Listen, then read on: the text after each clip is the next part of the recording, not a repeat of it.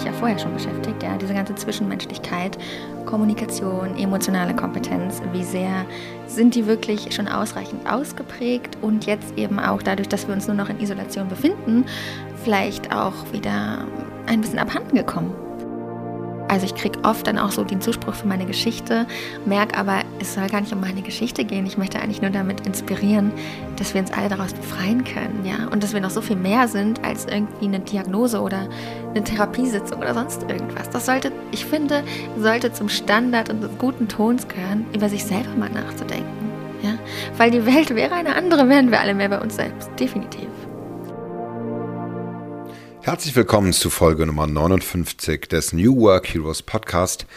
Als dein Begleiter auf den verschiedensten Höhen und Tiefen der Heldinnenreisen meiner Interviewpartner und auch meines eigenen, ja, doch fruchtbaren Kopfes, äh, mit dem ich immer wieder zu neuen Coachingreisen einlade, möchte ich dich herzlich willkommen heißen. Mein Name ist Jörn Hendrik und ich habe die New, New Work Heroes vor drei Jahren gegründet und ähm, beschäftige mich aber seit über zwölf Jahren mit dem Thema Coaching und habe dieses Unternehmen, was ein Verlag ist und äh, ein Coachpreneurship gegründet, um dir zu helfen, deine glücklichste Karriere zu realisieren. Und freue mich riesig, dass Leona ein kleines Stück ähm, mit mir diesen Weg gegangen ist und meine Einladung angenommen hat, auf die Helden, die Heldinnenreise zu gehen. Mit Avec Plus hat Leona ein Coaching-Unternehmen gegründet, was die Themenfelder emotionale Intelligenz,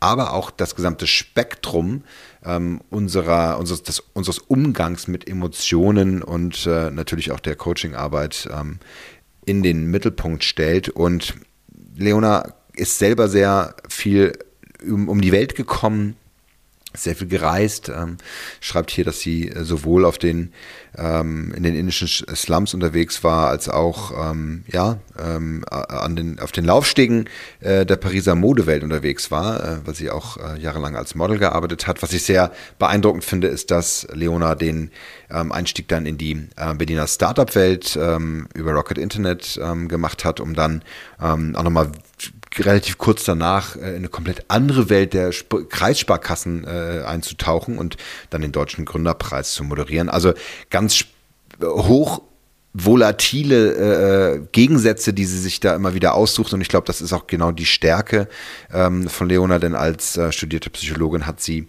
und als ausgebildete Coachin hat sie diese Beobachtungsgabe, die so wichtig ist, wenn es darum geht, Menschen ähm, zu helfen und ähm, auf ihrem Weg zu begleiten, auch den, äh, den Raum für die Möglichkeit zur Veränderung dann auch zu schaffen. Und ähm, das ist ja etwas, was Coaches auszeichnet. Und das habe ich bei Leona ganz klar, tief und auch deutlich gespürt. Und ich glaube, dass es für dich auch hochspannend ist zu hören, wie ihre Einstellung gegenüber emotionaler Intelligenz ist und welche Erfahrungen sie aus ihrem eigenen Leben mitmacht. Und ähm, im Intro habe ich das schon gesagt und auch in den Zitaten, so dieser, dieser Kontakt zu sich selbst ist das, was uns auszeichnet, um letztlich auch anderen zu helfen, der Welt zu helfen, für andere da zu sein.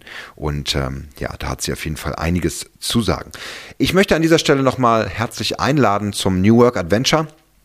Du weißt, dass ja, ich jetzt seit knapp 60 Folgen immer wieder ähm, ja, in dir die Abenteuerlust kitzeln möchte als äh, Zuhörerinnen und Zuhörer und äh, die verschiedensten Beispiele liefere, warum es sich lohnt, sich mit sich selbst zu beschäftigen, für sich selbst da zu sein und äh, meine jahrelange Erfahrung äh, in diesem Bereich mit den verschiedensten Werkzeugen, wie zum Beispiel den Ka der Karrieretypologie, die ich entwickelt habe und den äh, zwei Büchern, die ich, ent, äh, die, ich, die ich veröffentlicht habe, geben dir die Möglichkeit, dort ähm, ja, ganz tief einzutauchen und ähm, auch für dich zu lernen. Und das New Work Adventure, was vor ähm, zwei Monaten gestartet ist, ist unser bisher komplettes, äh, kom äh, unser vollständigstes Programm. Der Plural passt besser.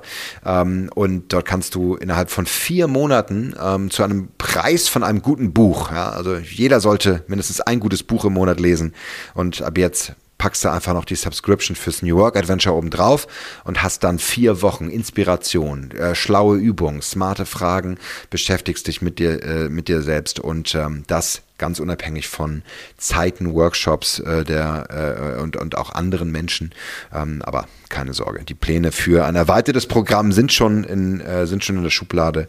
Aber jetzt möchte ich dich herzlich einladen. Folge dem Interview mit Leona äh, an dieser Stelle und äh, ja, viel Spaß auf dieser Reise. Liebe Leona. ja. Herzlich willkommen. Vielen Dank zum New Work Heroes Podcast. Ich habe dich, du warst ein bisschen überrascht. Ich dachte, es war klar, dass wir ein Interview machen. Nee, aber jetzt, jetzt bin ich mittendrin, wie immer im Leben, glaube ich. Ne? ich habe dir die Fragen eben nochmal gegeben. Du hast sie abgesegnet. Deine innere PR-Abteilung hat die kämpft die noch mit der inneren Marketing-Abteilung. Aber äh, das nützt nichts, denn äh, wir sind jetzt hier, du bist bei mir, äh, du bist der Einladung gefolgt und ähm, es gibt äh, rumänischen Bergtee oder bulgarischen. Ich glaube, es ist rumänischer Bergtee.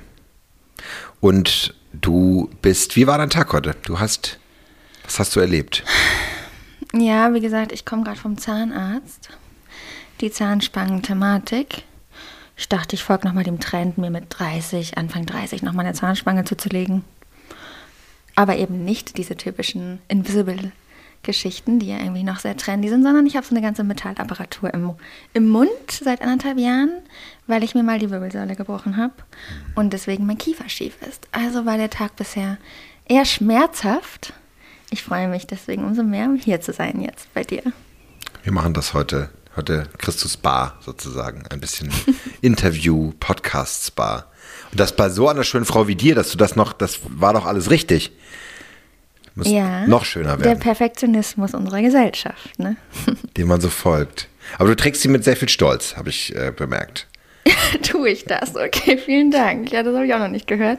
Ich glaube, viel mehr ist auch, ähm, viel mehr Optionen habe ich auch nicht. Ne? Also ich hänge es gerne ähm, dann, ich mache, mich, ich mache gerne darauf aufmerksam, im Falle, dass ich dann lispel oder nicht klar zu verstehen bin. Mhm. Mittlerweile habe ich mich ganz gut dran gewöhnt, aber ich freue mich auch schon auf die Phase im Sommer, wenn sie dann rausgenommen wird und ich endlich wieder richtig kauen und essen kann.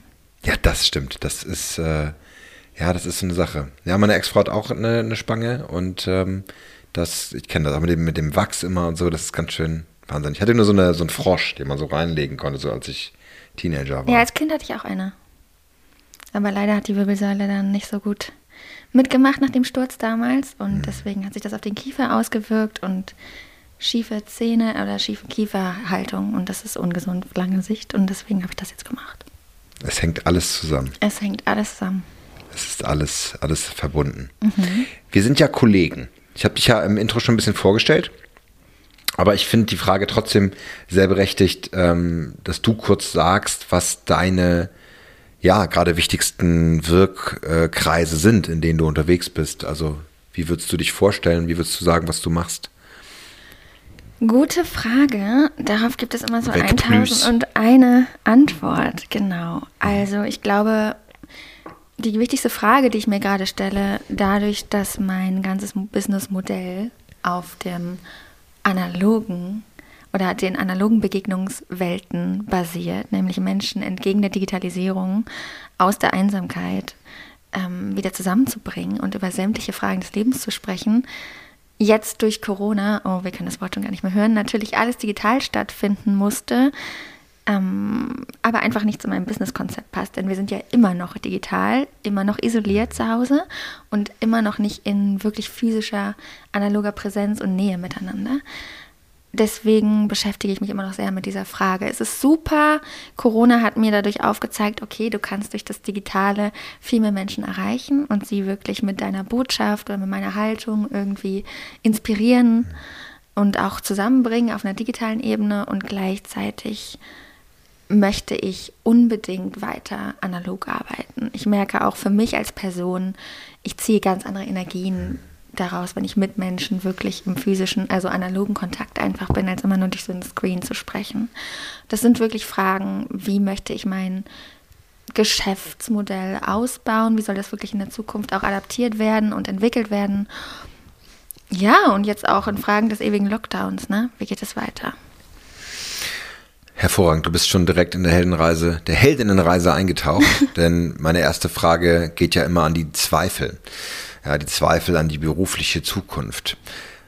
Obwohl ich das so ein bisschen framen würde und äh, framen würde und sagen würde, dass das ja eigentlich genau das ist, was gebraucht wird dann, wenn wir wieder zusammenkommen und wenn wir mhm. uns wieder sehen. Ähm, wir werden wahrscheinlich auch zitternd voreinander stehen mit Pipi in den Augen und sagen, endlich, es ist so schön mit euch, mit acht Leuten zusammen in einem Raum. Ein Meeting, ein Meeting. Ja.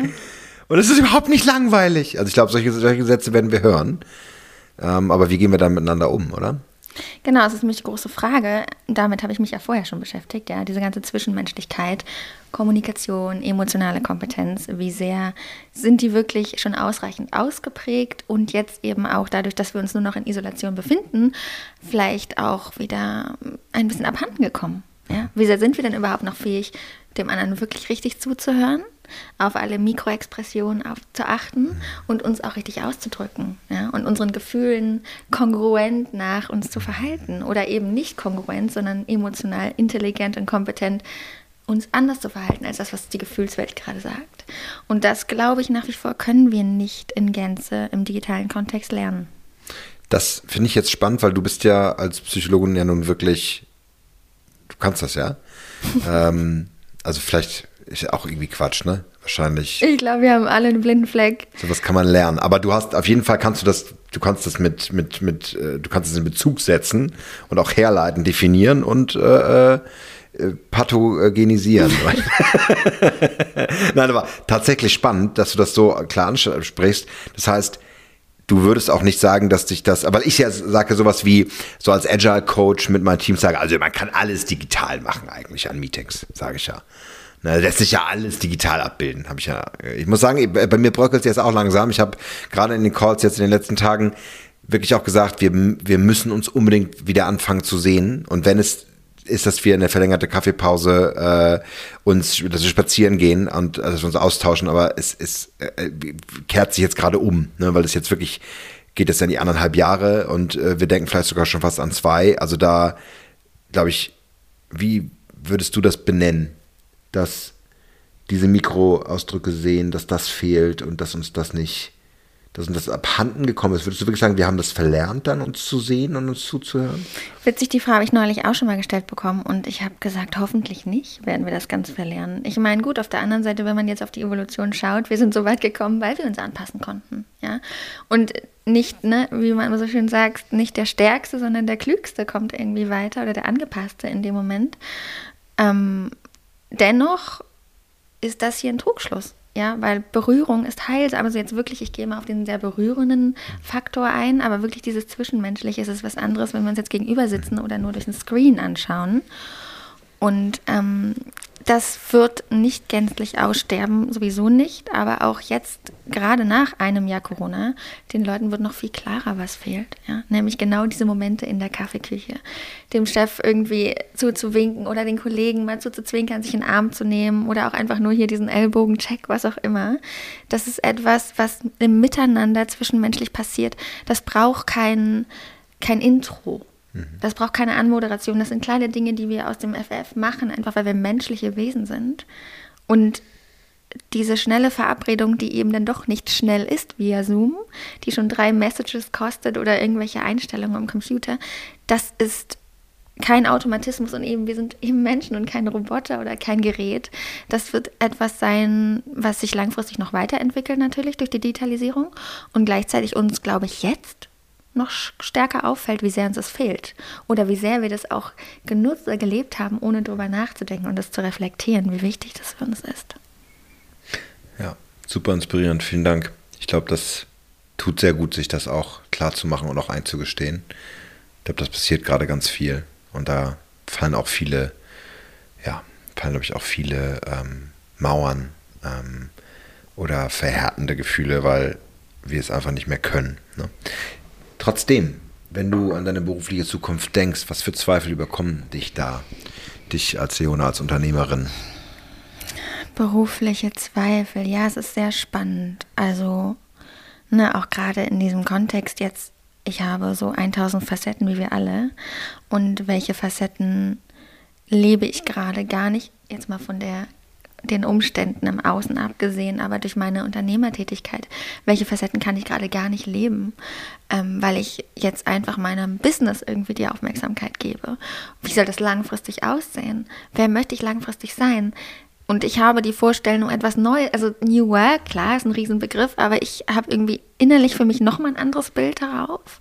Auch was wirklich Personen im öffentlichen Leben für mich für Eigenschaften haben sollten und die trotzdem erfolgreich sein können, nach dem neuen Begriff und nach, nach der neuen Definition von erfolgreich. Nämlich nicht, ich habe nie nach Geld gelebt, sondern für mich war es immer wichtig, wirkungsvoll zu sein, sowohl mit mir als auch eben meinem Umfeld. Und das sind schon Dinge, die ich mich frage. Ja, werde ich jetzt nur zu einem einfachen digitalen Unternehmen, wie sie da alle draußen? Mit meinem Businessmodell, mit meiner Haltung funktioniert das aber einfach nicht. Also wie kann ich diesen Spagat auch irgendwie meistern? Oder muss es ein Spagat sein? Oder gibt es doch noch eine andere Lösung?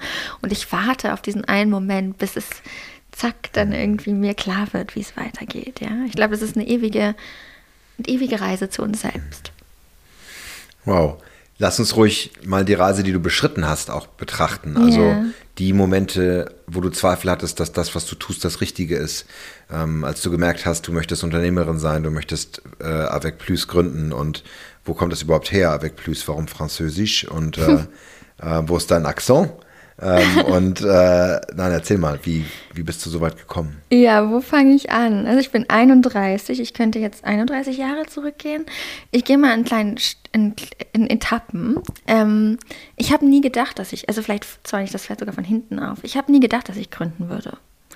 Bis jetzt sehe ich mich auch nicht als Gründerin, ja, nach deinem Test sowieso nicht klassisch, sondern ähm, ich weiß nicht, ich, so, so eine Mischung aus Freigeist, Aktivist, irgendwie Inspirateurin, was auch immer. Und natürlich auch mit meinem psychologischen Hintergrund irgendwie auch jetzt Coach oder wie das die neudeutschen Worte jetzt alle sind. Ähm, dennoch, ich habe sehr viele Dinge ausprobiert. Ja, also ich komme aus der Med Medienkommunikationswissenschaft und aus der Psychologie, hatte aber immer ein Herz für Menschen, habe immer was im sozialen Bereich gemacht. Ich habe immer tausend Sachen gemacht. Ich bin Zwilling von Sternzeichen, also habe da eh immer zwei Gesichter, wenn man jetzt dieser Philosophie Glauben schenken mag und ähm, habe einfach sehr viel ausprobiert und war immer, egal was ich gemacht habe, habe mir immer schon, vielleicht auch die Gen Y-typische Haltung, immer die Frage gestellt, wofür mache ich das eigentlich? Also was habe ich davon und was hat die Menschheit davon? Irgendwie war ich so geprägt. Ich habe gemodelt, ich habe sehr viel Zeit in Paris verbracht, daher der französische Einfluss. Ähm, habe also die Modewelt kennengelernt, habe mich da schon mal gefragt, mein Gott, die Realität ist alles andere als Germany's Next Top Model, ja. Aber nach außen wird dieses Bild sehr viel vertreten und dann wirst du in Schubladen gesteckt. Ja, ich dachte, ja, die ist ja nur Model, die hat ja sonst nicht auf dem Kasten oder so, ja. Dann gibt es eine andere Welt, dann habe ich studiert. Im Studium wird dir dann irgendwie ähm, entweder die Note nicht anerkannt, weil du hast ja dieses Aussehen und diese Welt, ja, das Hashtag Feminismus. Dann gleichzeitig wusste ich in der Modelwelt waren wir aber alle Psychologinnen, Philosophinnen, Mathematikerinnen, Physikerinnen mit solchen Studien, die einfach nur nebenbei das Studium finanzieren wollten. Ja. Dann bin ich durch das Medienkommunikationswissenschaftsstudium in der Startup-Szene gelandet in Berlin, ganz klassisch als Werkstudentin bei Rocket Internet. Super spannend, erstmal zu verstehen, okay, hier scheinen alle miteinander befreundet zu sein. Jeder mit jedem, sowohl privat als auch beruflich, war obwohl ich auch so ein bisschen diesen Agentur-Background kannte, das kannte man ja schon, so die Klischees, war es in der Startup-Szene nochmal auf ganz neuem Niveau. Dann mit Rocket natürlich die Samba-Brüder kennengelernt. Und auch die. Die waren so nett, also dass man auch so umgeht, ne? oh, ne? So, so nett. So, wie, so wie, wie echte Freunde. Mm. Also so. Guckt sich danach auch echt in die Augen. Genau, genau, definitiv. Also es war eher so, wenn die dann kamen, wurde das morgens angekündigt. Alle saßen Kerzen gerade am Tisch. Die gingen durch den Raum, haben niemanden angesehen, haben dann im kleinen Glasbüro irgendwas besprochen, Tränen flossen und zehn Menschen später hatten keinen Job mehr. Hm. Und das war so mit 21 meine erste Erfahrung in dem Bereich. Und ich habe viel gelernt, auch wie man innerhalb von einem Jahr, nicht mal von einem halben Jahr, von 50 auf 150 Mitarbeiter wachsen kann. Skaliert. Genau. Skaliert. Und wie man dann innerhalb von einer Woche von 150 auf 100 Mitarbeiter wieder schrumpfen kann. Mhm. Also ich habe sehr viel mitbekommen, vor allen Dingen, was ich nicht will im Leben. Und ich glaube, das hat mich immer Schritt für Schritt weitergebracht. Dann meine Auslandserfahrungen in NGOs, so um die Welt herum, alles Mögliche. Dann habe ich den Deutschen Gründerpreis mal betreut. Mhm. Da war ich natürlich wieder auf der Gründerseite, aber diesmal die andere Seite, beim Sparkassen-Giroverband angestellt. Kommst du von Rocket und gehst zum Sparkassen-Giroverband, ist auch wieder eine ganz andere Hat Welt. eine heilende Wirkung, oder? Ähm, fast eher noch verstörender, mit 25 da angeguckt zu werden. Und wa- was möchten Sie denn hier? Und jetzt sind Sie unsere Führungsperson, während die Kollegen alle viel älter, aber auch viel eingestaubter waren. Ja. Ähm, hab da sehr frischen Wind als Paradiesvogel reingebracht, hatte tolle Kollegen. Auch da wieder, ne, das Stigma, was ich gebra- mitgebracht habe, ach, das ist die Kleine, die kann doch nichts. Und gleichzeitig das Stigma, was ich den anderen aber aufgebrummt habe, nämlich, ach, was sind meine Sparkassenkollegen, wie langweilig sind die denn? Also ich habe mich immer mit dieser Stigmatisierung irgendwie ähm, befasst. Und stimmt gar nicht, ne? Also sind wahrscheinlich echt total tolle Menschen Genau, dabei. Ne? genau. Also alles andere. Genau wie das, bei den. Samba-Brüdern, da gibt es ja auch tolle Leute. Auf jeden Fall auch. Das waren tolle Leute. Ja, und so ist es immer weitergekommen. Ähm, Hm. dann, meine Gründungsgeschichte in dem Sinne, dann habe ich meine beste Freundin durch Suizid verloren, habe ähm, selber in der Familie sehr viel mit psychischen Erkrankungen zu tun gehabt und ich einfach gemerkt habe, wow, ich habe selber eine lange Therapie besucht, weil ich mich aus diesem Familienkonstrukt befreien musste und ich gemerkt habe, wow, da ist immer noch so viel in unserer Gesellschaft, worüber nicht gesprochen wird. Und gerade auf der Arbeit, ich habe gemerkt, ich habe da keinen, keinen geradlinigen Lebenslauf, aber was ich gemacht habe, ich habe Menschen studiert, ja, durch meine Reisen. Also ich habe in den verschiedensten Kulturen gelebt und mich da auf bis zwei, zwei, drei Jahre lang irgendwie mit auseinandergesetzt und genau diese kommunikativen, emotionalen Kompetenzen eben aufgebaut. Und jetzt rückblickend, ja, macht das Leben immer Sinn. Ja, der rote Faden ist total da. Ich habe viele Sachen ausprobiert und wusste immer, was ich nicht wollte. Und es hieß lange, oh Leona, du musst doch wissen, was du willst. Und ich habe einfach ausprobiert und ausprobiert und gemerkt, nee, hier passe ich nicht rein. Hier stimmen die Werte nicht. Hier, hier passen die Leute nicht zu mir. Für wen arbeite ich hier eigentlich? Was habe ich hier für ein Outcome? Was ist, was ist der größte Sinn dahinter? Und jetzt bin ich an einem Punkt zu sagen, das hat alles seinen Sinn gemacht, weil ich weiß ganz genau, was ich alles nicht mehr probieren muss. Ich kann so viel ausrangieren oder von der Checkliste kreuzen. Es gibt gar nicht mehr viel Neues, was ich ausprobieren muss, weil ich mir so klar geworden bin an meinem Weg, dass ich die ganzen Dinge, die ich so gelernt und erlebt habe, jetzt zurückgeben möchte. Und es eben mit dem Fokus, wirklich diese emotionale Kompetenz in unserer Gesellschaft zu stärken, weil ich davon fest überzeugt bin, unsere Welt wäre eine andere, wenn wir mehr emotionale Reife hätten und mehr Empathie und Mitgefühl in der Gesellschaft herrschen würde. Die Welt wäre eine andere. Und dafür stehe ich mit meinem Namen, würde ich heute so sagen. Ja, also ich glaube, das ist aber auch noch ein Weg, ja. Wie gehe ich das Ganze an und wie bringe ich das in die Welt? Keine Ahnung. Werde ich jetzt irgendwie ein blöder Influencer? Blöd, auch wieder eine Stigmatisierung, ja, in Anführungsstrichen. Ist das jetzt irgendwie, dass ich eine richtige Unternehmerin bin? Mache ich solo als äh, Coach weiter? Oder finde ich endlich den Co-Founder, den ich eigentlich schon lange suche? In Klammern, das ist ja ein Aufruf. Dann ähm, kann ich mich vielleicht aus diesem Unternehmerischen ein bisschen zurückziehen und die Dinge wirklich wieder konzeptionell machen, die ich machen will. Ja, ist eine Reise. Schauen wir mal. Sehr gut. Ich hatte die ganze Zeit äh, drei, jetzt drei oder vier Impulse da, äh, tiefer nachzufragen und reinzugehen. Monologende. Das war völlig okay. Nein, das war einfach, weil das so schön zu, aufeinander aufbaute, äh, glaube ich, genau richtig. Ich würde gerne kurz einmal, weil es so spannend ist, ähm, weil ich es ganz spannend finde, ich glaube auch viele äh, Hörerinnen und Hörer das spannend finden, die Modelwelt in Paris äh, auf dem Laufsteg. Was hat dir geholfen, diese und das ist jetzt eine Unterstellung, aber ich, wir haben ja ein bisschen auch im Vorgespräch schon gesprochen. Was hat dir geholfen, diese, diesen, diese, diesen unglaublichen Druck und diesen Unterschied zwischen ähm, wahrgenommen werden, also ne, sozusagen die Augenpaare, die auf dir lasten als, als Model und dann die doch recht harsche Welt der, der, der, der Agenturen über das Buchen und etc., das auszuhalten oder da dich, dich dabei, da dann, dann Selbstzweifeln ähm, zu entkommen. Ja, es ist spannend. Also ich muss immer wieder an dieser Stelle sagen, ich bin privilegiert in der Hinsicht, ich musste nie irgendwie an meinem Körper arbeiten oder so. Ich musste nicht hungern. Ich bin einfach sehr schmal geboren, ja. Das, muss ich sagen, hat mir sehr viel Druck genommen, wenn ich so meine Konkurrentinnen oder eben auch Kolleginnen gesehen habe, die dann immer noch irgendwelche körperlichen äh, kleinen Veränderungen wahrnehmen wollten, um dann noch schnell irgendwie zu hungern oder jetzt mal in den Stigmatisierungen weiterzusprechen. Also da hatte ich tatsächlich nicht so viele Zweifel. Und ich hatte auch gewisse Erfolge, die ähm, dann eine tolle Erfahrung waren.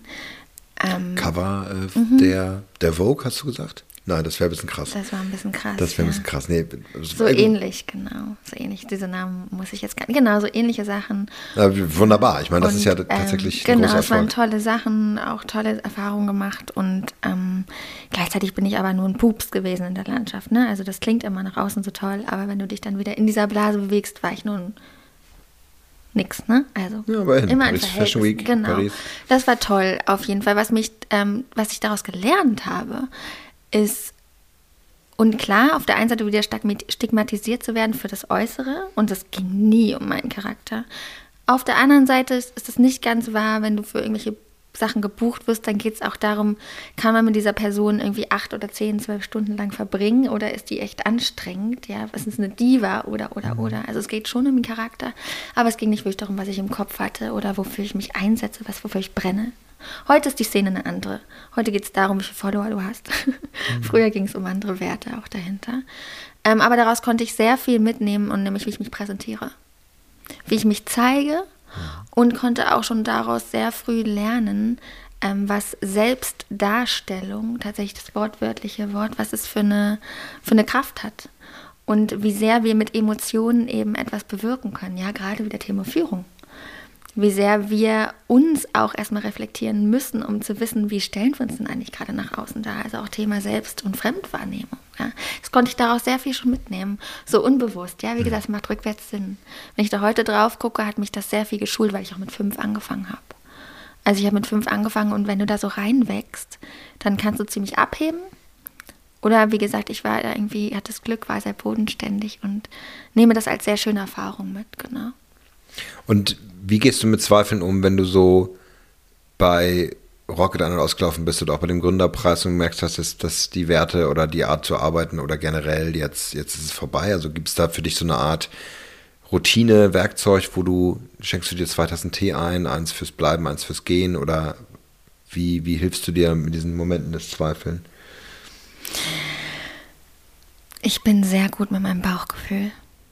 Also leider so gut, dass ich viele Dinge vielleicht sogar manchmal im Nachhinein hätte mit mehr Verstand entscheiden müssen im Leben. Aber ich bin da sehr klar in Verbindung. Macht das Sinn, wenn wir eh wissen vom Bauch, wo es hingeht? Den Verstand noch reinzuholen. Ja, also wieder, wenn wir in der emotionalen Kompetenz sind, dann geht es ja immer darum, zu schauen, wie sehr folgen wir unseren Gefühlen ähm, oder wie sehr ist es jetzt auch wichtig, mit dem Verstand ein bisschen Kontrolle zu übernehmen und der Situation angemessen zu handeln, ja. Aber mein Bauchgefühl ist ja immer auch meine Intuition, die sich aufgrund von Erfahrungen ausprägt.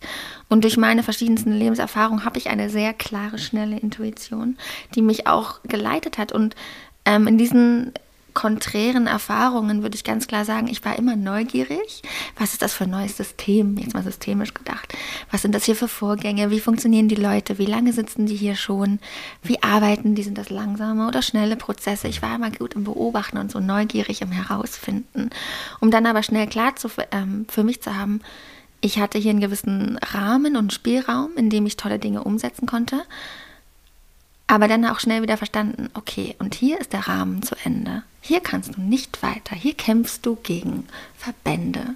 Oder hier kämpfst mhm. du gegen die Samen, was, was auch immer. Windmühlen, Politik, Und dann auch festgestellt, inhaltlich mhm. hat es dann einfach doch nicht zu mir gepasst. Ne? Genau, ich habe es aber dann so lange ausgekostet, was ich für mich eben mitnehmen konnte. Und dann, um weiterzugehen, mein Bauchgefühl, dann auch zu sagen, so, jetzt beruhig dich, jetzt hältst du noch ein bisschen durch, schaust nochmal und dann gehst du den nächsten Schritt. Genau. Ja, ganz toll. Also das müsste man in Flaschen abpacken können und dann verkaufen. Das wäre äh, vielleicht noch eine schöne Geschäftsidee. Vielen Dank. Das wäre ein Wundermittel. Ja, wenn man, äh, das müsste man bei dir, müsste die richtigen Drüsen finden und die Art, das abzuzapfen. Ja. Das wäre Nein. Ähm, aber sehr bewundernswert. Ne? Das ist äh, tatsächlich erkenne ich da vieles von dem wieder, wie ich für mich auch Sachen gemacht habe. Wahrscheinlich die männliche Version dann, also so ein bisschen polternder, lauter und ähm, obwohl, naja, ich denke, ich auch eine, eine ganz starke weibliche Seite habe und dass das auch nicht so richtig in Geschlechtern umzuwandeln ist. Ich oder dass man das nicht so ein in den Schubladen packen muss, aber äh, ich glaube, dass, dass die Versuchung, irgendwie in so Richtung Führung zu gehen oder, äh, äh, oder ähnliches, mir ähm, dann doch oft im Weg stand. Also so dieses Führungskraftsein mit Mitte, Ende 20 und, und äh, das zu machen, das hat mich halt äh, knapp vier Jahre dann durchhalten lassen in einem Job, wo ich eigentlich wusste, das, das ist nichts. Ja, und ähm, man steht sich dann doch schon oft selbst im Weg, ähm, das zu erkennen. Insofern ist das ein finde ich das einen ganz tollen, wichtigen Erfahrungsweg. Lass uns mal einen Schritt weitergehen in die Metamorphose, in die Veränderung. Ähm, du hast schon von ganz vielen Momenten des Wandels gesprochen, aber ähm, wenn du jetzt so auf äh, Avec Plus guckst, was sind so die Momente, die dich darauf vorbereitet haben, ähm, das zu entwickeln, was du heute machst? Ich glaube, da habe ich tatsächlich wieder überhaupt keinen Werkzeugkasten, den ich so ganz klassisch angewandt habe, sondern ähm, gab keine andere Option mehr. Also es war in mir so klar. Ich habe dann, wie gesagt, das letzte Jahr noch in Teilzeit für die Agentur für Arbeit im, äh, auf, im Auftrag gearbeitet, eben im klassischen psychosozialen Dienst oder Jobcoaching und so weiter. Und auch da war mir dann sehr schnell klar, a, ich arbeite hier gegen meine Werte und b, meine Motivation ist schon, hier Leuten zu helfen. Aber dann so schnell das System wieder durchschaut und wie viel hilfst du den Leuten wirklich? Ja? Und ich bin sehr intrinsisch motiviert gewesen, dann jetzt alle Zügel, die ich hatte oder alle Fäden, die so offen waren, zusammenzupuzzeln. Und ich, jetzt ist es anderthalb Jahre her, aber vor zwei Jahren hätte ich dir immer noch gesagt, ich habe noch keine genaue Ahnung, wie meine Zukunft aussehen wird. Und das kommt dann einfach. Ja, es gab dann so einen Moment, so jetzt setze ich mich hin. Irgendwie hatte ich dann sehr klar ein Website-Konzept im Kopf.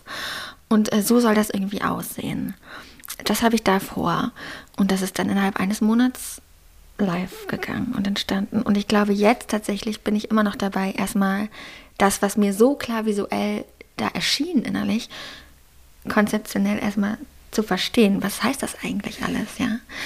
Ähm, ja, so kam, also das ist, ich bin dann auch manchmal, wie gesagt, emotional mit dem Gefühl getrieben, impulsiv und muss jetzt erstmal gucken, den Verstand nochmal nutzen, sagen, okay, was kannst du überhaupt umsetzen, was kannst du alleine einfach gar nicht umsetzen? Und wo geht die Reise hin, ja.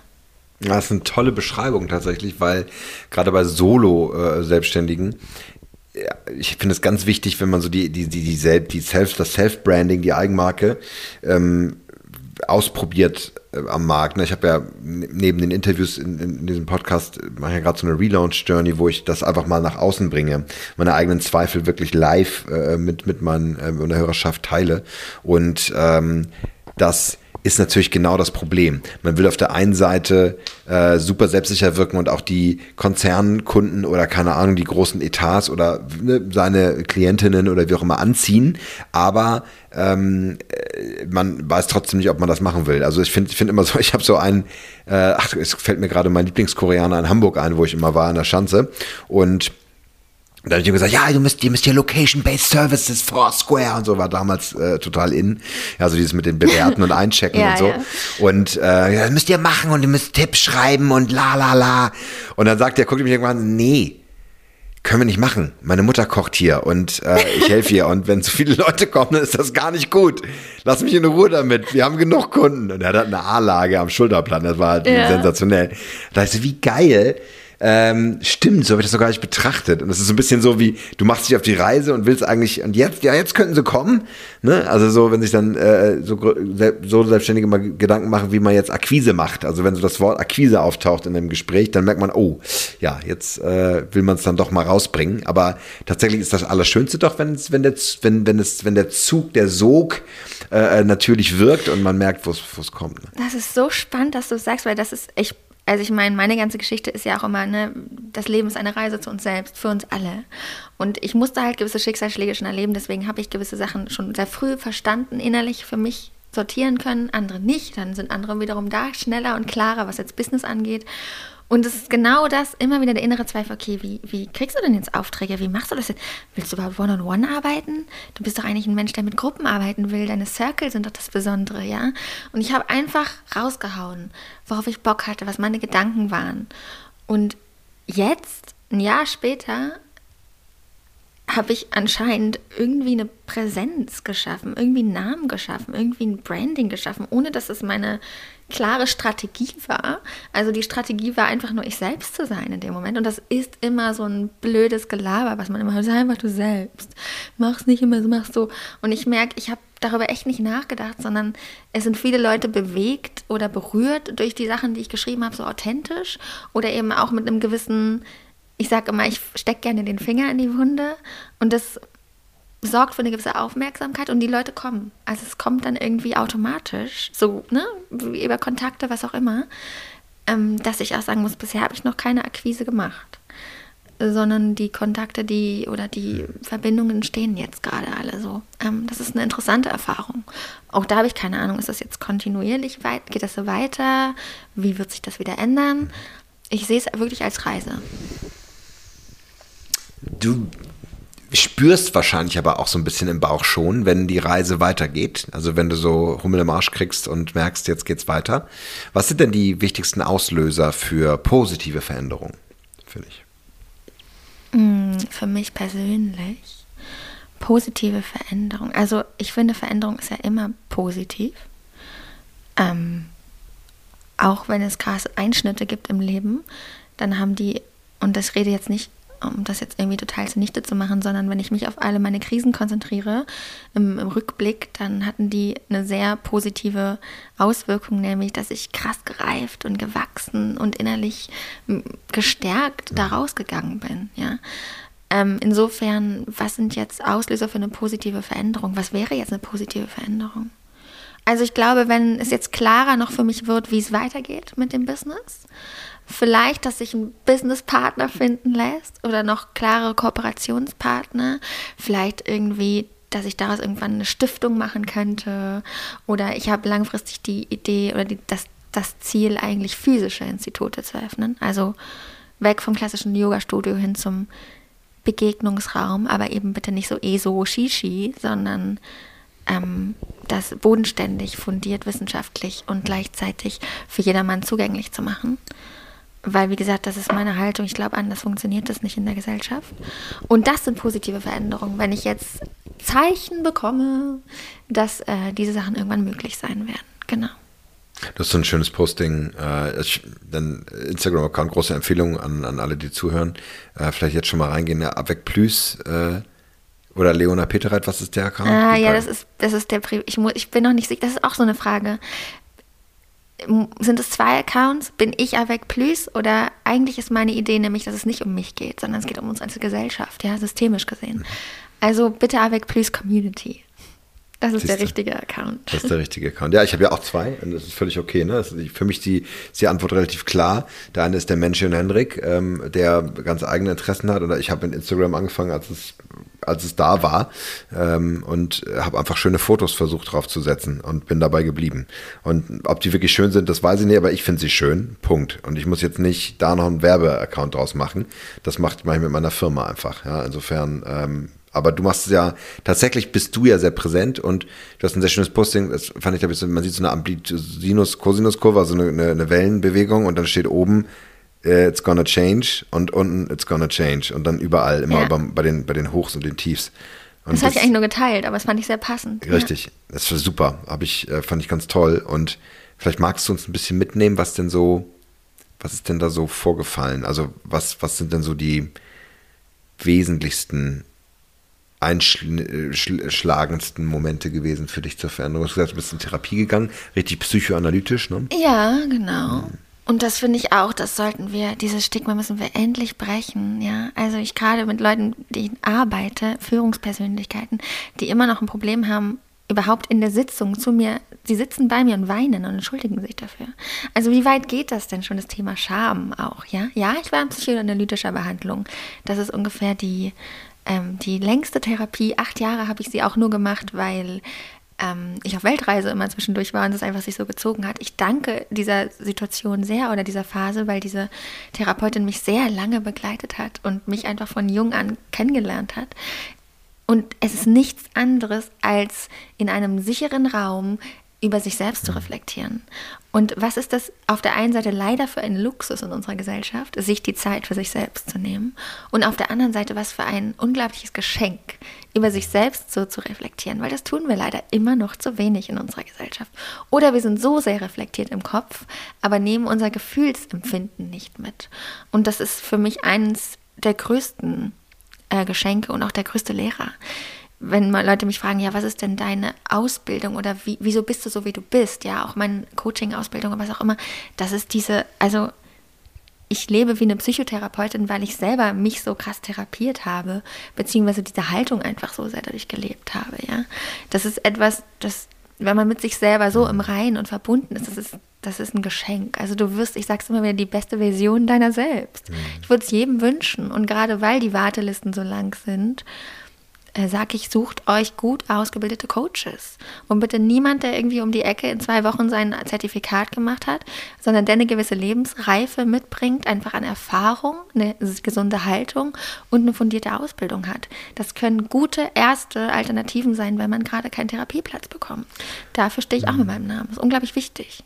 Finde ich toll, will ich gleich noch drüber reden, weil da sind wir ja Kollegen und das, da habe ich auch eine ganz starke Meinung und auch Erfahrung zu und das finde ich, will ich auch nochmal betonen.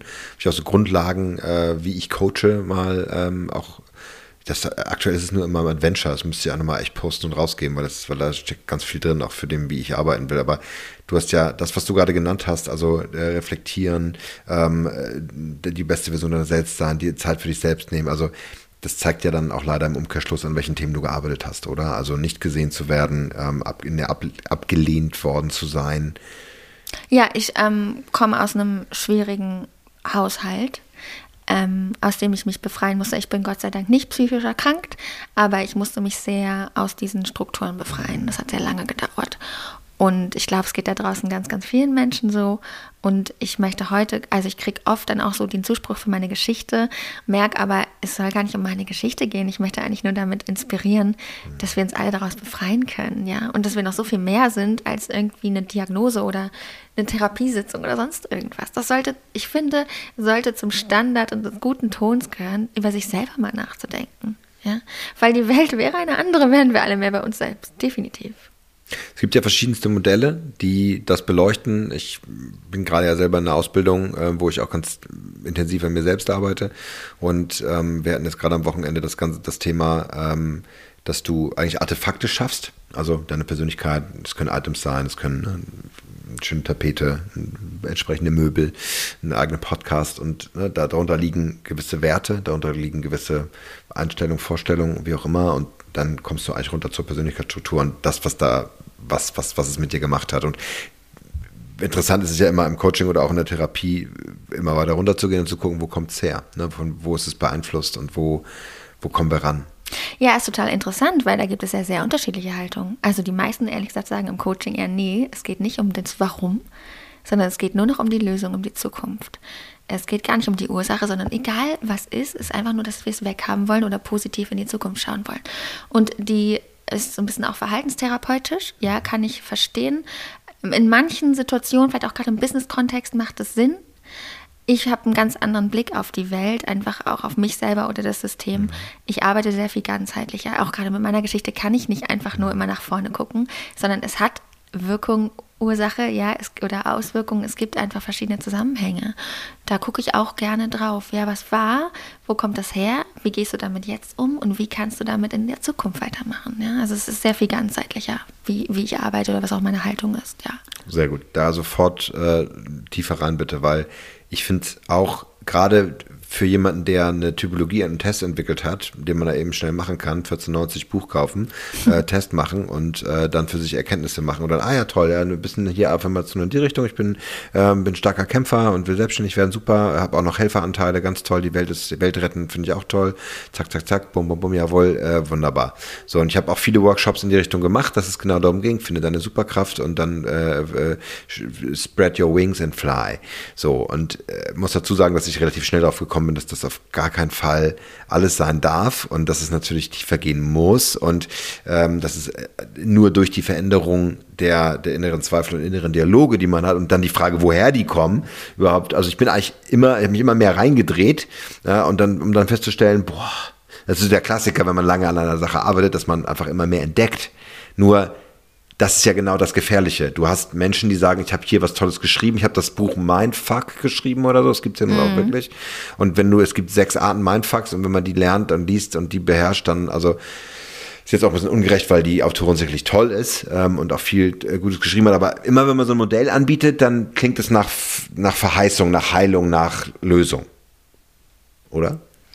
Ja, interessant, dass du es sagst, ist mir in dem Buch auch aufgefallen, dass ich in meiner Haltung eine andere Herangehensweise hätte, warum jemand vielleicht ein gewisser Typus ist. Ich würde nämlich immer fragen, warum bist du der Kämpfer? Musstest du als Kind viel kämpfen?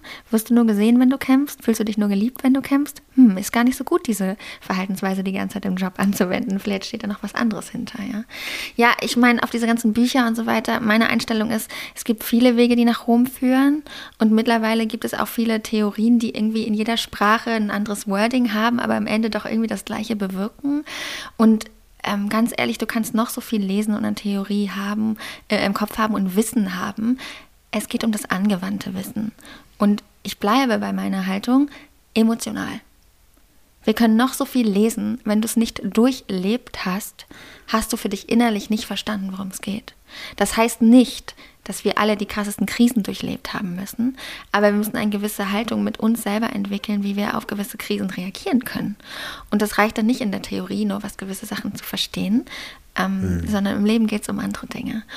Und deswegen muss ich, muss ich auch sagen, bin ich nicht der Fan von jedem Buch, was da irgendwie mhm. neu erscheint, sondern ähm, ob du jetzt Yoga machst, jeden Tag auf dem Boden sitzt und meditierst oder einfach spazierst, du kannst bei allem irgendwie deinen Seelenfrieden mhm. erreichen. Ja? Finde das, was zu dir passt. Schöner Punkt es anwenden. Ne? Also nicht nur lesen und sagen, ich habe da was. Also es ist ja so ein bisschen, wir leben, wir sind ja, ähm, wir sind Nachbarn, kann man sagen. Ne? Ja, ja, so quasi. Schön am um Helmi herum. Ähm, die liebe Grüße an Anna an dieser Stelle übrigens, die ich hoffe nicht diesen Podcast anhört, die uns auch zusammengebracht hat. Ähm, und ähm, auch unsere Nachbarin ist. Ähm, und wir haben hier schon sehr distinguierten, interessanten Kiez aus Menschen, die mhm. doch auf eine gewisse Art und Weise alle dasselbe, in, in derselben Art schwingen. Ja, das sieht man, ich finde ich immer an der sehr, äh, äh, sehr zielgruppenspezifischen Werbung, die es gibt. Ne, ich glaube, aktuell ist es, glaube ich, irgendeine App für eine Versicherung. Ja. Du kannst deine Hafermilch, deine Reismilch und deine Sojamilch unterscheiden, aber Stimmt. nicht deine Versicherung. Ja. Und das finde ich, das ist so krass auf den Punkt, das könntest du wirklich in Marzahn, Hellersdorf nicht mehr zeigen. Glaube ich nicht. Ja, stimmt, das ist ein guter Punkt. Also, und da finde ich halt immer, wenn dann, wenn dann so von Café zu Café, jetzt von Spaziergang zu Spaziergang ein gewisses, ein gewisses Tool weitergereicht wird, also was gerade en vogue ist, von ein paar Jahren war es Purpose, dann hast du, keine Ahnung, jetzt ist es vielleicht irgendwie Selleriesaft trinken oder so, ja. Also dann nimmst du quasi Wissen, was andere angewandt haben und für sich was erreicht haben und probierst es so aus. Also du, du flirtest quasi. Es ist wie so ein Tinder-Swipe. Du hast ein Match und dann guckst du mal und dann äh, geht man nochmal schön essen und eventuell knutscht man. Aber so richtig heiraten tut man nicht. Nee, weil man hat ja auch so viele Optionen. Man hat viele Optionen, dann probiert man schon wieder das nächste. So, wissen so, so, so Schmetterlingsmäßig, ne? Genau. Kolibri-mäßig. Kurz mal rein und dann wieder weiter. Ähm, ja, das ist natürlich gefährlich. Weil da mache ich unter Umständen ja, verliere ich doch auch den Glauben an mich selbst und an die Möglichkeit, mich wirklich zu verändern oder auch wirklich etwas zu erreichen. Jetzt habe ich die Frage nicht verstanden. Worauf bezieht sich die jetzt gerade? Nee, so richtige Frage war das nicht, liebe Leona. Das war so eine Art selbstkritische Reflexion wahrscheinlich. Also ich finde es einfach ganz toll, was du gesagt hast. Viele Wege führen nach Rom auf jeden Fall, nur es geht um die Lösung und die Frage dahinter. Also ich habe eine tolle Typologie entwickelt und das Kämpfersein davon ist einer von vier Typen. Aber die Frage ist, was steckt denn dahinter? Und was so. ich jetzt gerade in den Raum stelle, wollte ich dir einfach mal zuspielen, den Ball, ist es nicht durch diese Vielzahl an ja, identitätsstiftenden Selbstoptimierungswerkzeugen, die, wir, die wir sehen, so, dass wir uns teilweise auch weiter von uns entfernen. Ja, das ist genau der Punkt, glaube ich, im Kern. Ähm, die, die Welt dreht sich ja immer schneller und ich glaube, was das Problem ist, womit ich mich sehr viel beschäftigt habe und auch beschäftige, ist ähm, dass da draußen alles schneller und schneller wird. Anforderungen, ja, Konsumentenverhalten, die Informationen, die auf uns einfließen, was auch immer. Aber unser Gehirn ist immer noch da, wo alles angefangen hat. Das entwickelt sich leider nicht so schnell weiter. Auch wenn es vielleicht kleine Veränderungen mhm. gibt, aber das ist gar nicht, ähm, gar nicht daran angepasst, so was im Außen sich alles so schnell dreht. Ja? Das heißt wieder, wenn wir zum Thema Emotionen kommen, wir müssen uns erstmal selber irgendwie in unserer Mitte finden, um auf alles andere eingehen zu können. Und gleichzeitig sind wir so sehr im Außen beschäftigt mit Dingen, ähm, die uns entweder ablenken, was in der jetzigen Zeit auch mal ganz gut sein kann, nicht immer nur im Selbstreflexionslimbo zu stecken. Ja. Auf der anderen Seite aber auch uns nicht an den Kern ranbringen. Und ich würde sagen, da sind häufige gewisse Lebenskrisen, auch jetzt, wenn ich in der Gründerszene so mich umhöre, was es da für erfolgreiche Gründer gibt oder die ich damals schon hatte auf der Bühne, ähm, die eigentlich nur durch persönliche Rückschläge oder Niederschläge so ein bisschen an mehr an den Kern gebracht wurden, was will ich eigentlich und wer bin ich eigentlich wirklich, ja. Und das finde ich interessant, weil wir sind da draußen in so einem Selbstoptimierungswahn, aber es geht dann immer nur um besser. Und mhm. es geht nicht um zurück zu mir und vielleicht akzeptieren, Tiefer, dass ich gar ehrlicher. nicht so gut, mhm. nicht so perfekt bin, sondern es geht immer nur um besser sein, mhm. aber eigentlich verdecken wir ja nur was. Und auch immer dieses, ich bin auch eben nicht so ein Fan von dieser ganzen Gurufizierung, sag ich mal, ja. Mhm. Nein, wir können nicht alles wegatmen. Und es ist auch nicht immer alles nur Hülle, Fülle und Sonnenschein, sondern es ist okay, dass es eben auch nicht so ist. Das ist das Leben. Deswegen auf und ab, mhm. auf und ab.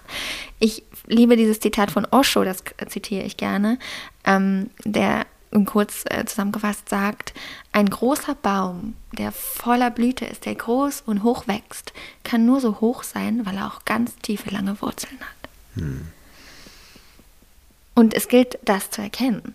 Ja, aber wir sind irgendwie dann teilweise alles noch so kleine Fähnchen im Wind, die eigentlich gar keine Wurzeln haben, aber bloß ganz weit nach oben wollen. Funktioniert aber nicht.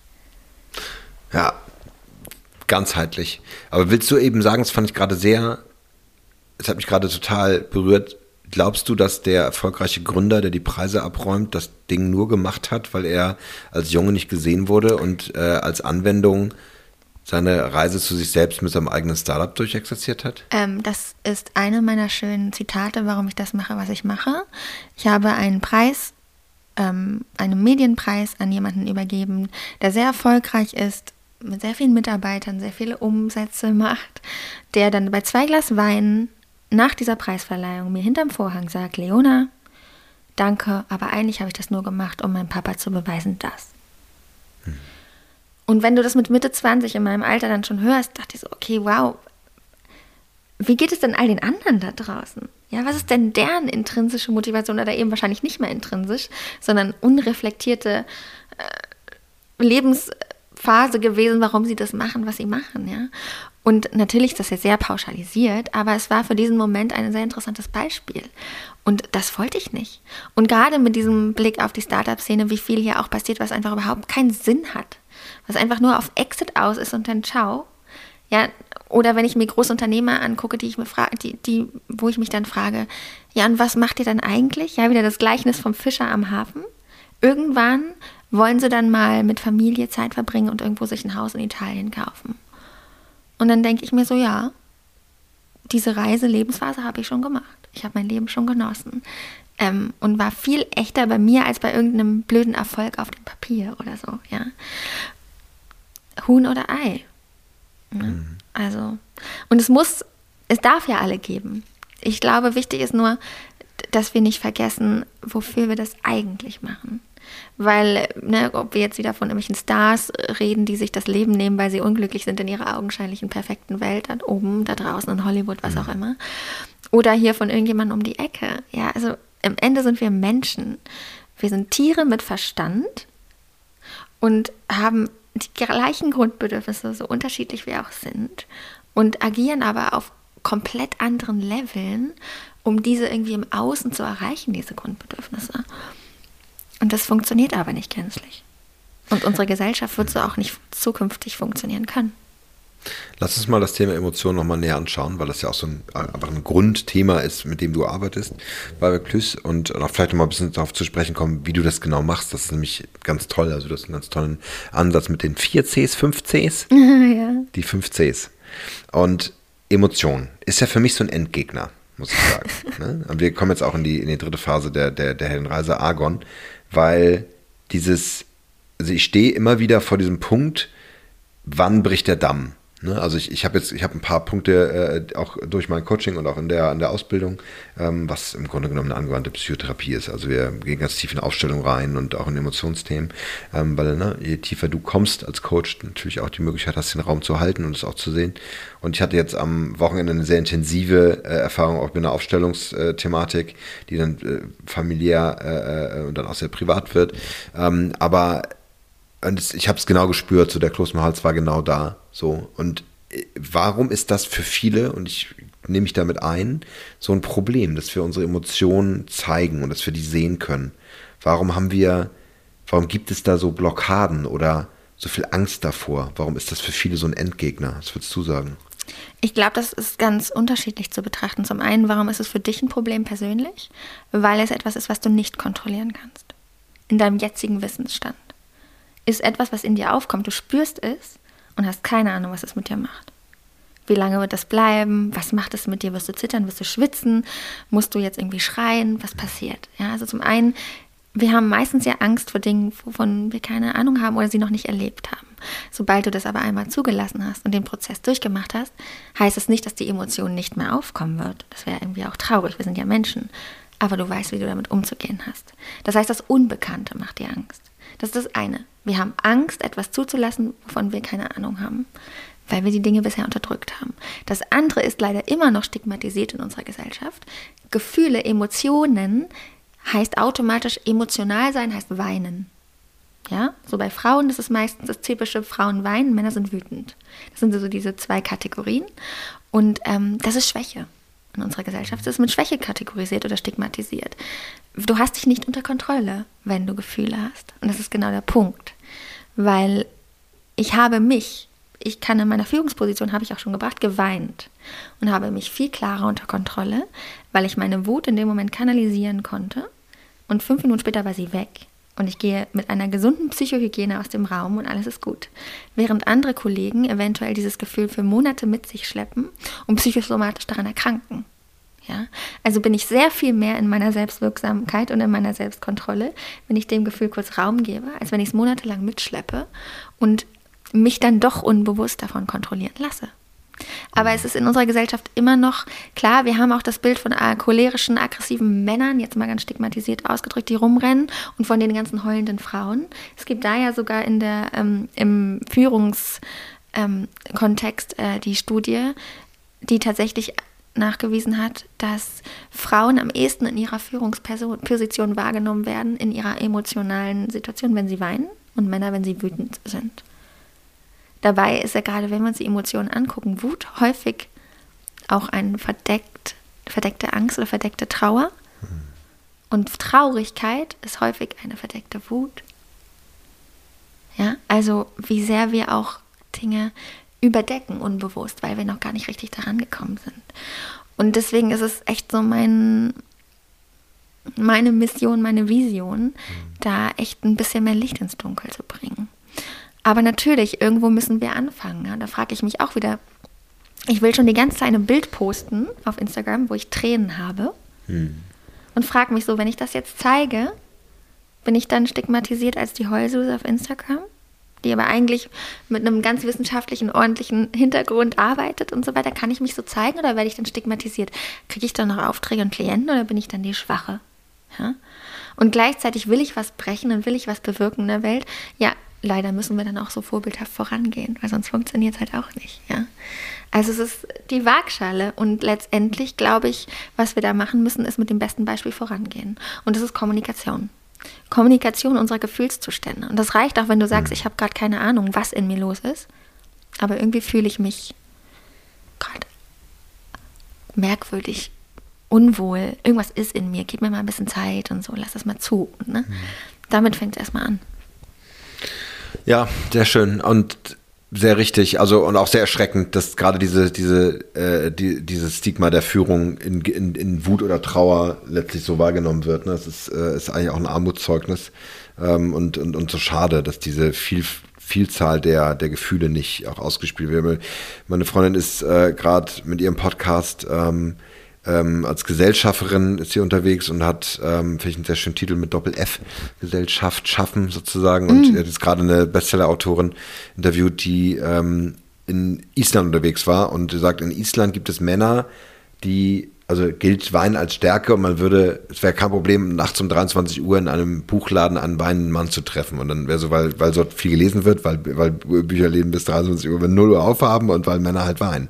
Toll. Und da fand ich äh, ähm, sehr schön, was un unterschiedliche kulturelle Identitäten angeht. Ich habe das in Südamerika auch viel miterlebt. Also da Ja. ist, ist die Emotionalisierung auch sehr viel klarer. Es fängt ja schon in Spanien und auch in Italien an. Ja, finde ich auch. Ähm, muss man ganz klar sagen. Ne? Und ich denke, bei den Skandinaven ist es auch anders. Aber was ist denn dein innerer, deine Entgegnerin, deine innere? Wo, wo hast du immer mal wieder zu kämpfen? Wo, wo gehst du ins Feuer und in Widerstand und wo musst du Kraft aufwenden?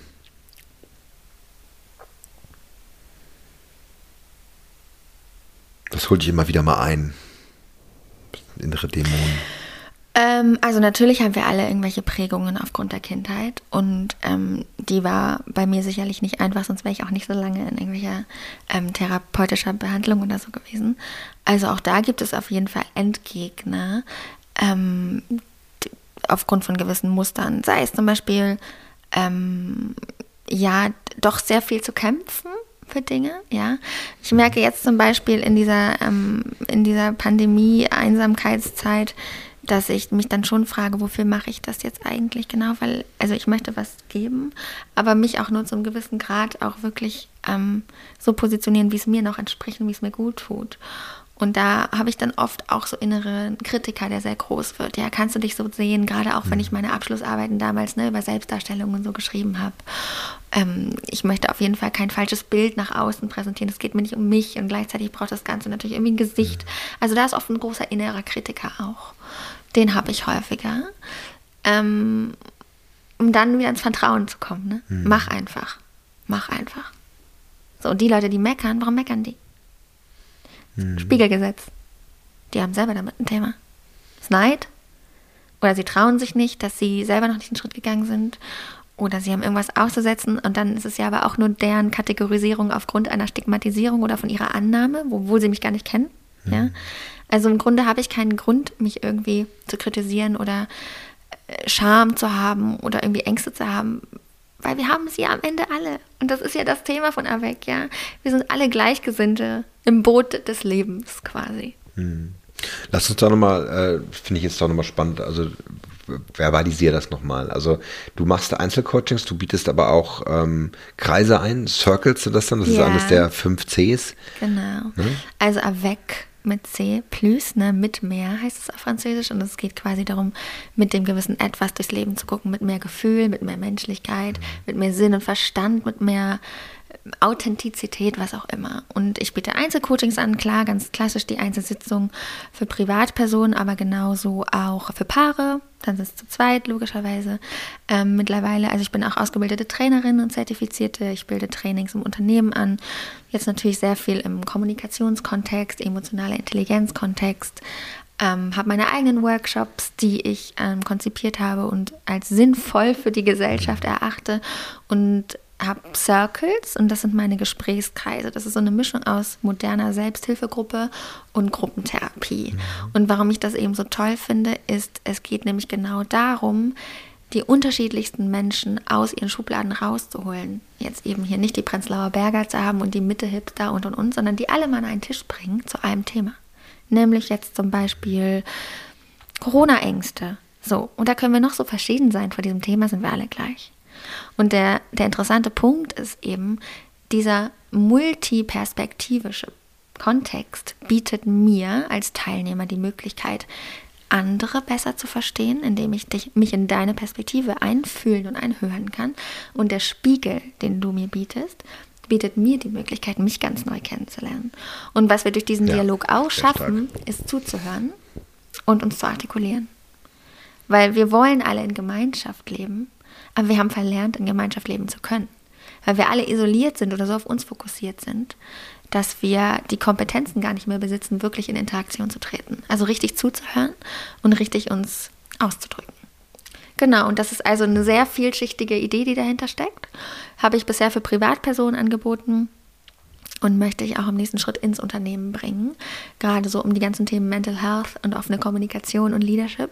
Da gibt es sehr viel Bedarf für diese Räume, wo dann wirklich alles passieren darf. Ja, weil nein, gewisse Dinge gehören immer nicht auf die Arbeit, heißt es so schön. Entschuldigung, aber eine Führungskraft, die gerade in einer Scheidung steckt, die kann das noch so sehr rationalisieren und zur Seite legen. Sie wird unbewusst davon auch betroffen sein auf der Arbeit.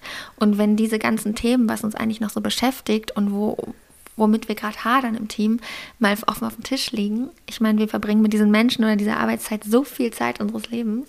Wenn die offen kommuniziert werden, dann können wir ganz anders miteinander interagieren. Und lernen unglaublich viel voneinander, miteinander und durcheinander. Hm, toll, ja. Also gerade so dieser, ja, diese, diese Interaktion hat es bei mir sehr stark resoniert, weil dieser Raum tatsächlich auch, und das, da merke ich, werde ich jetzt wirklich Vollblutcoach, ja, aber es, da geht der Raum der Heilung auf. Ja. Also durch die, das Spiegeln des anderen habe ich die Chance, mich wahrzunehmen und den anderen äh, durch mich. Also das ist, ist schon Wahnsinn. Also da äh, deswegen ist die Begegnung und auch die Berührung so wichtig. Ja. Und ja.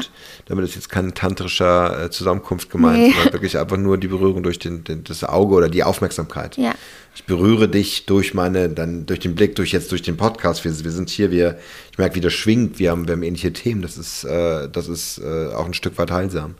Ja, und für die Hörerinnen, die jetzt, äh, die jetzt mit dabei sind, die und die Hörer, ja, das ist, ist genau das Thema. Wir kreieren diesen Raum, damit, damit andere lernen können und, und inspiriert sind. Ja. Genau. Und das Schöne ist eben, du kannst auch ganz viel mitnehmen, wenn du gar nicht unbedingt ein Thema hast, was du teilen möchtest, sondern du kannst auch ganz viel mitnehmen, indem du einfach beobachtest und anderen zuhörst. Ja, es gibt auch Menschen, wo einfach das Thema Scham, zum Beispiel auch ein Circle zum Thema Scham, ähm, da fragen sich Leute, okay, was machen wir denn da? Naja, jeder hat ein Thema, was mit Scham zusammenhängt. Sei es, du schämst dich für etwas, sei es, dass du dich fremd schämst für andere Dinge oder in der Familie irgendwie Scham. Genau. Irgendwas ist immer da, ja. Und das alleine das Zuhören ähm, ist so wertvoll, mhm. die, diese verschiedenen Perspektiven kennenzulernen, weil das vergessen wir oft, ja. Wir ver vergessen über den eigenen Tellerrand hinüber zu gucken. Ja, aber so Fragen zu stellen, sie in der Runde zu hören, sie dadurch zu verbalisieren.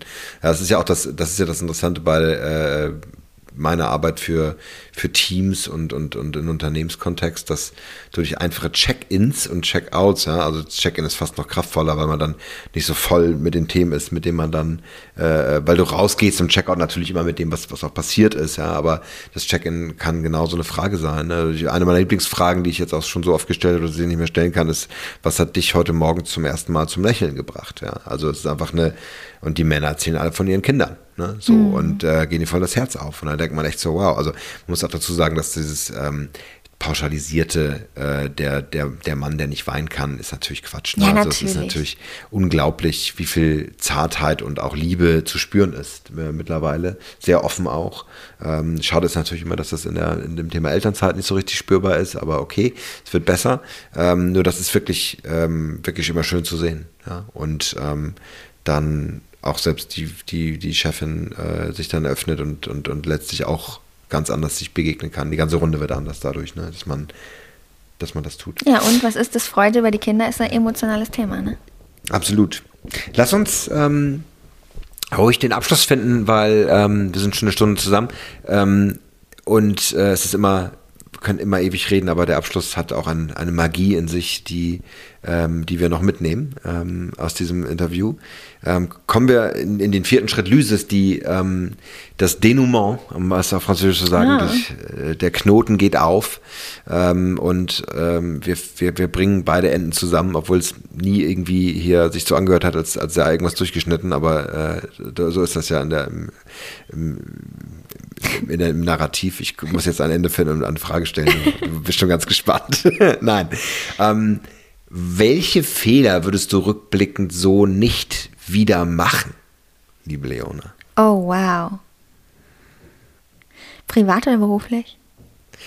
Das, was am spannendsten ist für diesen Podcast. Ein, ein Potpourri, lehrreiches Potpourri für unsere Zuhörer und Zuhörerinnen, bitte. Vielleicht sagst du auch alle, weil du ja Fehler liebst. Ja, und ich muss auch tatsächlich sagen, ich habe jetzt nur diese blöde cheesy Antwort. Nein. Dass ich glaube, keinen meiner Fehler heute richtig bereue, mhm. der jetzt im, also im Kontext dieses Podcasts zu nennen wäre. Ähm, weil selbst wenn wir einen Fehler machen und noch eine Schleife drehen müssen, dann hat es einen Grund, weil wir daraus noch was lernen müssen. Also. Was muss es denn besonders oft machen? Ähm, neue Jobs starten, um sie wieder zu kündigen, um festzustellen, es ist nicht mehr mein Weg. Also ich glaube, mhm. das ist eine schöne, genau, jetzt habe ich ähm, eine schöne Antwort erdacht. Ähm, Gespräch denkt. Dass ich genau, nämlich glaube, mich noch, obwohl ich schon sehr gut darin bin, noch mehr auf mein Bauchgefühl in gewissen Kontexten verlassen hätte und gewisse Stellenangebote oder jetzt auch Kooperationsanfragen vielleicht gar nicht angenommen hätte, wenn ich noch klarer bei mir gewesen wäre. Also immer wieder, ne? Und immer bei sich erstmal hingucken und schauen. Und dennoch auch das nicht jetzt mit zu viel Verurteilung zu betrachten, sondern auch zu mir zu sagen, irgendwie dann so liebevolle Haltung mir selbst gegenüber, hey, du musstest das wohl nochmal machen, weil du musstest daraus noch was lernen. Du hast es anscheinend noch nicht verstanden beim ersten Mal oder wolltest dir nur sicher sein, dass es wirklich so ist. Mhm. Und deswegen hast du diese Erfahrung nochmal machen müssen, in Anführungsstrichen. In Anführungsstrichen. Ja, ich glaube, das würde mir jetzt so per se ähm, so direkt als erstes einfallen. Mhm. Sehr schön. Gibt es einen Ratschlag im Leben, den du angenommen hast von einer Person, die dir wichtig ist? dem du heute noch folgst. Vielleicht von einer von einer Kollegin, ähm, Vorgesetzten, einer, deiner Großmutter, dein, deiner besten Freundin. Dein also ich glaube, das ist auch wieder das Vertrauen. Mhm. Einfach vertraue auf dein, auf dein Können, auf deinen Weg. Ähm, und vielleicht auch noch so einen schönen Satz, ähm, nur weil ich nicht gleich irgendwas ausspreche oder groß publik mache, heißt es nichts, dass ich nichts zu sagen habe. Das fand ich sehr kraftvoll, weil ich bin eigentlich auch jemand, der eher laut und extrovertiert ist, habe aber mit meiner Lebenserfahrung sehr gut beide Balancen, also, also die Balance zwischen beiden Seiten herstellen können, eben auch die introvertierte Seite, ähm, die sehr gut auch das emotionale Kompetenz natürlich auch mit äh, einbezieht, dann Dinge auch einfach mal nicht zu sagen. Ja, weil gerade im zwischenmenschlichen Kontext wir gewisse Dinge ja auch noch schwieriger machen können. Also ich lade immer ein mit der Kommunikation, das ist auch nicht so einfach mit mir im Privatleben, weil ich da einfach so bin, wie ich bin. Also ich kommuniziere dann gern und viel auch, was das, was Probleme und Lösungen eben angeht, weil ich ja keine Lust habe, das wegzuschweigen. Aber manchmal muss es nur eine Frage sein und dann kann der andere dann halt schauen, wie sehr darauf eingehen kann. Ja? Oder in einem Konflikt auch das einfach mal so stehen zu lassen und dann kann die andere Person schauen, ah, hm, ja, das war jetzt irgendwie doch mein Bier, das hätte ich ja doch irgendwie anders formulieren können. Also da vielleicht runtergebrochen, weniger ist manchmal auch mehr. Danke. Und wenn du dir so die Reise anschaust, die du ähm, im Leben bereits gegangen bist, du hast sehr viel erlebt schon bereits in deinen doch jungen Jahren, noch mit 31, Anfang 30 und das, was noch auf dich wartet. Am Ende der Reise sind wir durch die Wunden, die, ähm, die geheilt sind, aber auch die Niederschläge, äh, Rückschläge, die wir anstecken mussten, haben wir doch schon eine gewisse Lebensweisheit gesammelt. Ähm, was würdest du dir wünschen, ähm, zum Schluss deines Lebens als Weisheit gesammelt zu haben. Was, was bedeutet Weisheit für dich? Weisheit für mich ist tatsächlich nicht das Wissen, was alles in den Büchern steht, sondern ich glaube, nämlich auf einem sehr guten Weg ist die wirklich praktische Lebenserfahrung.